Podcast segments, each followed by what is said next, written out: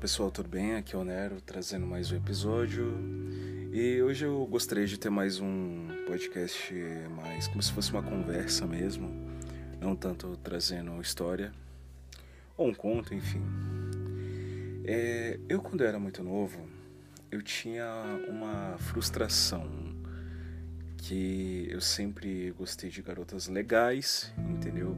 Só que essas garotas legais, gente boa, sempre curtiam os caras babacas, idiotas, estúpidos, entendeu? Aí vem sempre aquela pergunta que é uma trama adolescente, uma eterna trama adolescente sobre por que garotas boas gostam de caras maus.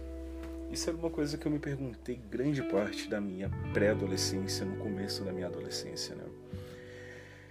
E depois de muito tempo, eu entendi que não é que as garotas legais ou qualquer garota no geral curte os caras maus. É que os, os caras maus, entre aspas, né? Eles têm uma iniciativa. Então não é que seja uma questão deles serem maus. É que como eles são pessoa, pessoas assim mais desenroladas, pode assim dizer, eles conseguem ter uma iniciativa que às vezes a pessoa mais introvertida não tem. E eu sei que de repente para a pessoa mais introvertida, mais tímida, pode ser muito frustrante. Aí vice-versa para mina também, né? Que tipo, ela às vezes ela pode se sentir da mesma forma, entendeu? Com o cara, porque isso não é uma exclusividade só dos caras, né? E depois dessa reflexão, entendeu? Eu, eu comecei a observar muito como é que eu agia.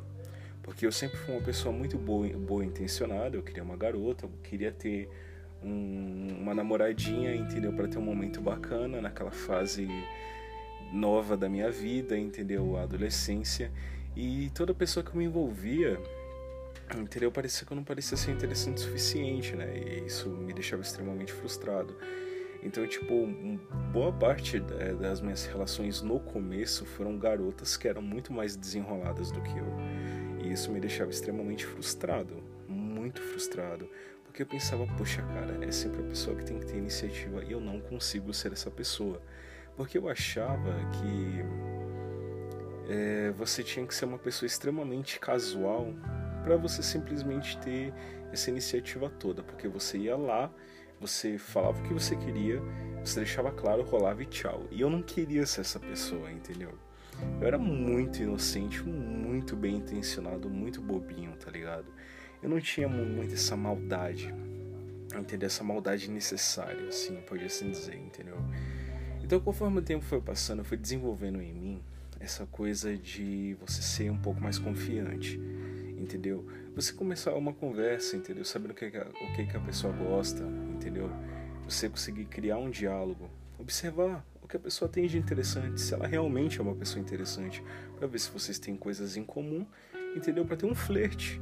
Às vezes, nem precisa disso tudo, a gente sabe disso. Às vezes, tudo que precisa é um contato visual e uma oportunidade, entendeu? Mas quando a gente é novo, a gente pensa muito no porquê do porquê das coisas. E de tanto pensar, a gente fica pilhado, preocupado. E eu acho que todo mundo, pelo menos que já tá com seus 20, 20 anos para cima, que eu acho que é o público que escuta mais esse podcast, não, é, já não tem mais problema com isso. Porque a experiência da gente faz a gente ter uma clareza com o que a gente gosta, do que a gente gosta, como gostamos, entendeu? Então a gente já consegue ser mais prático, pode assim dizer, sabe? Essa, essa inocência toda, entendeu? Ela acaba sendo um pouco perdida. E eu não acho que isso seja ruim, entendeu? Porque muitas das vezes a cultura que a gente consome faz ficar a gente muito pilhado, muito pilhado com questões bobas, tá ligado? Isso que é foda. Exemplo: o homem, hoje em dia, quando ele cresce sem experiência sexual nenhuma, ele fica muito pilhado por papos com outros caras que ele tem. E se o cara cresceu assistindo pornô, pornô, pornô, ele acha que a realidade é um pornô, mas não, a realidade está muito longe de um pornô, entendeu? E da mesma forma a garota, entendeu? Existe uma pilha em cima dela também, entendeu? E quando a gente tem esse estalo de, porra, a vida não é desse jeito.